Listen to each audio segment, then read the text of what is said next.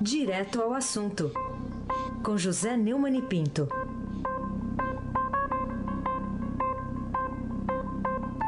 Oi, Neumani, bom dia. Oi, Raíssen Abac, bom dia. Bom dia, Grisa. Opa. Bom dia, Almirante Nelson Volta.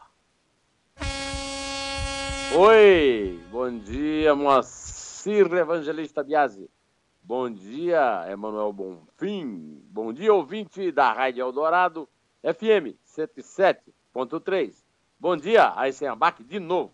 De novo, então vamos lá, vamos começar com o assunto do fim de semana, Neumann, na sua avaliação, em que entrevista exclusiva dada por Joesley Batista, lá para a revista Época, pode prejudicar a sobrevivência do governo Michel Temer? É, no momento em que o presidente Michel Temer embarca para a Noruega e para a Rússia, tentando vender à opinião pública a impressão de que está firme no comando do país e que o programa das reformas, principalmente da Previdência Trabalhista, depende de sua presença no Palácio do Planalto, a força dele fica um pouco desmilinguida no entrevista que o delator premiado Joésia Batista, da JBS, deu a Diego Scosteg, da revista Época, e que foi publicada com grande destaque de capa do semanário que está nas bancas. A entrevista é chocante pelo que o entrevistado revelou e pelo que ele deixou de revelar, com anuência e omissão do entrevistador. As denúncias feitas contra o presidente e seus homens da equipe de governo são assustadoras. Os brasileiros parecem anestesiados em relação à denúncia contra a corrupção e não acompanham manifestações de peso sobre o grau de comprometimento da democracia, quando aparece um cidadão livre, leve e solto e denuncia o presidente da República como número um, o poderoso vilão, o poderoso chefão de uma organização criminosa que está em parte na cadeia, em parte no Palácio do Planalto, de onde comanda os vultosos negócios da República e manda na vida econômica da produção e do consumo, sendo responsável pelo sucesso, pela fortuna e pela falência cada cidadão de toda uma sociedade. Joesley deu nome aos bois. Além é, de Temer, seu mão longa, Rodrigo da Rocha Loures, e seus auxiliares ou ex-aliados e ex-auxiliares diretos, Zedel Vieira Lima, Eduardo Cunha, Wellington Moreira Franco, Eliseu Padilha. Bom, é um grupo designado como o PMDB da Câmara. É assustador, principalmente para quem imagina que vivemos em plena liberdade, podemos falar mal do governo, como eu estou falando aqui, no Estado de Direito, e de repente podemos estar sob o comando de pessoas sem nenhuma qualificação, pessoas vingativas, que podem estar tramando a desgraça ou até mesmo contra a integridade física de críticos em quaisquer atividades que desempenhem tal crítica. Né? Políticos, jornalistas, pessoas que, de relevância na sociedade ou na vida pública. O fato de o denunciante gozar de plena liberdade e não ter sido até agora molestado ou contestado em nada do que tenha dito realmente relevante, é um dado que precisa ser debatido como de importância maior do que tem sido revelado nos depoimentos de delação premiada dos dirigentes da JBS. Desde sábado, quando as bancas começaram a exibir a capa explosiva, o noticiário político tem contido notícias preocupantes para o presidente e sua equipe de governo mais próxima a corte palaciana planaltina, que vinham comemorando uma vitória bastante contestada pela opinião pública no Tribunal Superior Eleitoral. Tudo isso retira a autoridade de Temer sobre o que ele vai discutir com russos e noruegueses sobre política e economia do Brasil e abala muito a sua autoridade internamente. Heissem Abac. Bom, Neumann, mas você acha que a palavra do entrevistado, o Joesley, merece crédito total a ponto de abalar o, os projetos do, de permanência de Temer no poder? Eu acho que o que abala mais do que a palavra do entrevistado é a falta de argumentação factual do, do, do seu alvo. Temer está apostando todas as suas fichas na desqualificação de Joesley isso não resolve em nada seu problema, e muito menos o problema da nação. Joel é bandido. Todo brasileiro desconfia disso há muito tempo e muita gente sabe. Mas ele não é nosso bandido. Ele é um bandido criado e cevado no mesmo meio ambiente em que o Temer foi. É muito pouco provável que o atual presidente não seja, como ele diz, o número um da organização criminosa é, que limpou os cofres republicanos nos 13 anos, 4 meses e 12 dias dos desgovernos Lula e Dilma do PT. Mas está claro que o PMDB do Senado, com Renan Calheiros, Romero Jucá, Edson Lobão e outros menos votados, e o da Câmara, a que pertence Temer e a sua patota, participaram de forma ativa desse saco. Se não ao longo do primeiro mandato e desmandato do governo Lula, pelo menos foi cúmplice e importante a partir do momento em que, após a sua segunda posse, o ex-presidente petista foi obrigado a enfrentar o desmascaramento do esquema de rapina denunciado num processo chamado de Ação Penal 470 e vulgarmente é, apelidado de mensalão. Foi quando, sem Zé Disseu, o articulador da base de apoio comprada na primeira indigestão, Lula terminou apelando para a ideia do seu ex-factotum e chamando o PMDB para dividir o butim e a organização do roubo. Temer foi representante mais importante dessa aliança do lado dele e levou o seu partido para o baile, sendo decisivo nas duas eleições de Dilma e na articulação da sobrevivência política dela no início do processo de desgaste. Se não é lógico que Temer tenha sido o número um nos anos em que os irmãos Batista de Anápolis enriqueceram de forma incrível e inusitada, não é desprezível a informação de que ele é o número um da patota do PMDB da Câmara, é, que participou do grande saque aos cofres republicanos de 2011, após a, a, a posse de Dilma e Temer, até hoje. Isso fica muito claro nas investigações da Operação Lava Jato, principalmente no que concerne as revelações feitas pela Força Tarefa. Menos do que depende do Procurador-Geral da República, Rodrigo Janot, do Supremo Tribunal Federal, que tem demonstrado mais ímpeto investigativo para punir o grupo que Joesley chama de ORCRIM, Organização Criminosa, do Planalto, do que os chefões do PT e de seus partidos aliados no período maior e mais ativo da corrupção. A Folha de São Paulo chama a atenção para contradições entre o depoimento de Joesley à Polícia Federal e ao Ministério Público e a entrevista, principalmente no que concerne a datas do Temer, do Loures e tal. Mas, a meu ver, este não é o principal deslize do entrevistado, do entrevistador e da revista Heisen Abad. Então, o que é que mais uh, importa, hein, na, na sua avaliação aí, Neumann? A nota oficial com que o Palácio respondeu à entrevista investe, mais uma vez, quase exclusivamente na desqualificação do denunciante. Chamou-me, contudo, a atenção do ponto de vista informativo para o fato de que, desta vez, ela foi muito bem redigida. Nem parece ter saído lá daquele núcleo do Temer, que, de modo geral, escreve muito mal.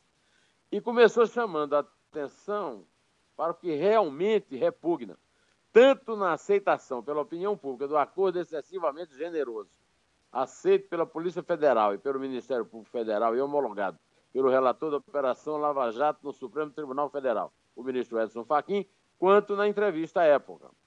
Em nenhum momento na delação, Joésia foi instado a explicar como seu grupo de empresas saiu de Anápolis para se tornar o mais poderoso produtor e comerciante de proteína animal do mundo, sob os auspícios dos desmandos petistas e dinheiro público generosamente emprestado a juros de banana pelo BNDES. Ao contrário, Joesley sempre exaltou o espírito republicano e honesto do presidente do Banco Público, o, Luciano Coutinho, quando a natureza também republicana dos poucos encontros que ele teve com Lula. Ora, imagine. Desculpe. Na nota oficial, o Planalto lembrou um dado que Joesley não teve que explicar nem aos agentes da lei que o, que o interrogaram, nem ao repórter e à revista que o entrevistaram. Logo em seus primeiros parágrafos, a nota reza exatamente o seguinte, e vou citá-la. Em 2005, o grupo JBS obteve o seu primeiro financiamento no BNDES. Dois anos depois, alcançou um faturamento de 4 bilhões de reais. Em 2016, o faturamento das empresas da família Batista chegou a 183 bilhões. Mudou de unidades de bilhões para quase duas centenas de bilhões. 40 vezes, no mínimo. Relação construída com governos do passado, muito antes que o presidente Michel Temer chegasse ao Palácio do Planalto. Toda essa história de sucesso é preservada nos depoimentos e nas entrevistas do senhor Joesley Batista.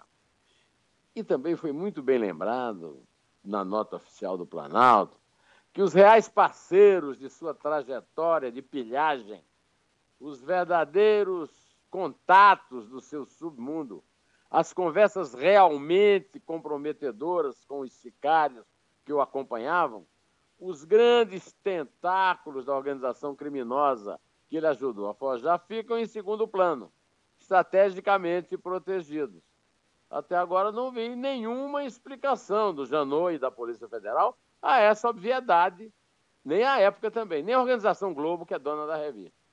Infelizmente, a nota prosseguiu repisando aquela mesma lorota de que o presidente não pediu nada, em vez de dar esclarecimentos, até agora negados à opinião pública, sobre o que ele fazia com aquele delator na calada da noite no palácio público onde mora com a família. Nem a natureza, nada republicano da conversa, embora ele tenha intervindo muito pouco. Isso é uma coisa que merece ser investigada. E todos os nossos ouvintes podem testemunhar que eu nunca deixei de cobrar de Temer e de seus colegas de prosseguimento da gestão da doidinha Dilma Rousseff. Essa definição do doidinho é de minha amiga Aninha Franco, lá da Bahia, eu acho ótimo. Outra coisa é querer nos convencer que os irmãos Batista enriqueceram porque eram gênios do negócio de abate e que Lula foi apenas um patriota, ajudando o empresário nacional a criar sua própria multinacional. Janot, Faquin, Escosteg e todos quantos ouviram Joesley sabem que esse papo de Lula e PT institucionalizaram a corrupção, título que o Estadão e o Globo deram, nada prova contra o ex-presidente e seu partido. Parece mais papo do sociólogo Fernando Henrique.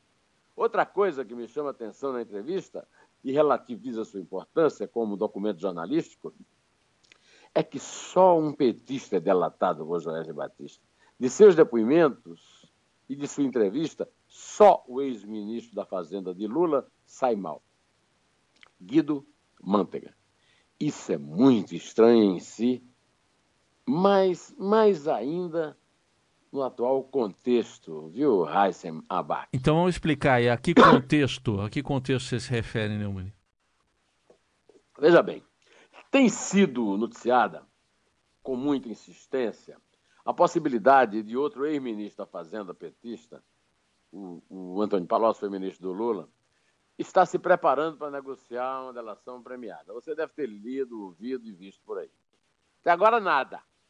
Nos bastidores, comenta-se muito sobre a perspectiva da, da relação trazer à tona relações ilícitas de parte considerável do PIB brasileiro com o esquema de corrupção da aliança PT-PMDB, com participação ativa da falsa oposição comandada por Aécio Neves, que se meteu numa embrulhada e agora se diz, segundo um título do Estadão de domingo, numa situação kafkiana. Por enquanto, nada disso foi revelado para valer. De Palocci, só ficamos sabendo que ele está disposto a colaborar, e até agora não colaborou, que ele é um dedo duro, asqueroso, que tenta transferir toda a responsabilidade de seus malfeitos, como dizia sua ex-chefe doidinha Dilma, de quem foi chefe da Casa Civil, para o coleguinha Guido Mantega. O conto da carochinha de Joesley, tanto na delação premiada quanto na entrevista apropriada, é de que tudo de ruim do PT foi feito por Guido Mantega, que, aliás, continua solto. Neste fim de semana, nossa colega colunista do Estadão e da Eldorado, Eliane Cantanhede, não apenas atentou para este fato, como lembrou a semelhança que o episódio tem com o truque que Lula e os ministros do STF sob o comando do impoluto Joaquim Barbosa, armaram o de sair de fininho, deixando tudo para o Zé Disseu pagar, respondendo à polícia e à justiça. Eliane lembrou o seguinte, eu vou citar Eliane, um parágrafo aqui do, do artigo da Eliane. No mensalão, Lula era o presidente. Tudo ocorria no andar de seu gabinete, mas convencionou-se que o chefe da quadrilha era José Disseu. A PGR, o Supremo, o Congresso, a oposição, agora nós sabemos que foi comprada, e a mídia, eu não gosto desse termo mídia, mas ela falou que era mídia, e eu estou citando, foram cheias de pruridos com Lula, evitando cobrar responsabilidades e explicações do migrante nordestino, maior líder sindical de todos os tempos e presidente com imensa popularidade. A culpa toda recaiu sobre Disseu. Quanto a Janot, indicado por Dilma, Faquim, que fez campanha eleitoral para Dilma e que andou com Ricardo Salde, da JBS, para cima e para baixo nos corredores do Senado para obter a aprovação da Casa para sua indicação por Dilma para o Supremo, eu posso até entender. O caso da época é diferente. A revista tem feito, sob o comando de quem entrevistou Joesley, Diego Scott Teg, trabalho competente e revelador de investigação que não deixa brechas sobre as investigações da Lava Jato, cujo resultado tem sido o desmascaramento progressivo e comprovado do verdadeiro comando dos desgovernos e desmandos durante os quais foi praticado o maior assalto da história. As omissões de Joesley, tratando Lula como papai, e dos principais responsáveis pelo prêmio excessivo da delação da JBS, podem ser entendidas como o pagamento de uma dívida ao padrinho, que, aliás, cobrou num telefonema a Jacques Wagner, que foi revelado graças ao Sérgio Moro, a ingratidão de Janot. Olha, isso aí tudo explica, embora não justifique, porque os cargos que eles ocupam é, não, não, não estão, eles não estão lá para seguir quem os nomeou, mas a República e o contribuinte que eles pagam os vencimentos. A época não. Bom, eu vou encerrar aqui, Heisen, pedindo ao almirante Nelson Walter que execute para nós uma música de Zé Cabaleiro, meu amigo maranhense, a respeito de uma palavra que foi muito usada nesse meu comentário hoje. A palavra é mentira, só na caça, Almirante Nelson. Você vive de mentira, ha, ha. a mentira te alimenta, ha, ha. as aparências enganam e você só aparenta. Você vive de mentira, ha, ha. a mentira te alimenta, ha, ha. As aparências enganam e você só Vamos contar? Vamos contar. Mentira é temerária também, né? Não pode. Uma hora é descoberta. Seja de que jeito for, né, Neumann? Espero que sim. Esperamos que sim. Você quer contar a partir de que número? Era o que vovó dizia. Tá certo. Que tal contar a partir de quatro hoje? O que, que você acha? Os quatro gols do Fla-Flu? Pode ser, se quiser. Então pode ser, Comece. pode ser quatro do Palmeiras também, como você preferir. É, tá certo. Vamos lá. É quatro. É três. É dois. É um. Inter. Poço de ódio, rancor e amargura. A vida é dura, irmão, cheia de fúria. Amor e dor, paixão, cobiça, ira. Mais uma razão pra não viver a vida de mentira. Você vive de mentira, ha, ha. A mentira te alimenta, ha, ha. As aparências enganam. E você só aparenta, você vive de mentira.